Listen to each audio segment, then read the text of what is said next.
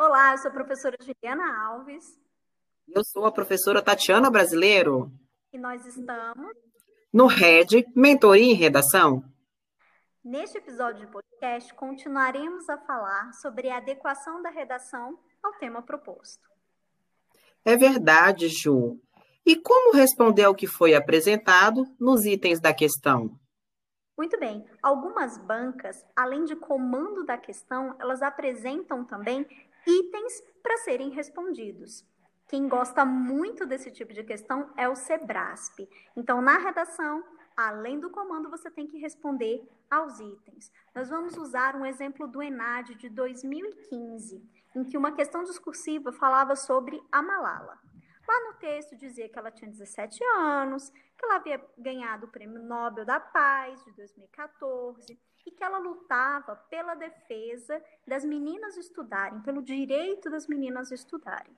Existia um comando da questão e dois tópicos para serem respondidos, eu vou ler para vocês. A partir dessas informações, redija um texto dissertativo sobre o significado da premiação da Malala na luta pela igualdade de gêneros. Em seu texto, aborde os seguintes aspectos: o direito das jovens à educação formal e as relações de poder entre homens e mulheres.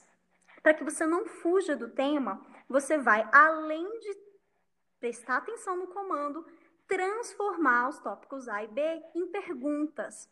Então, você tinha que responder na questão: qual era o significado da premiação da Malala na luta pela igualdade de gêneros?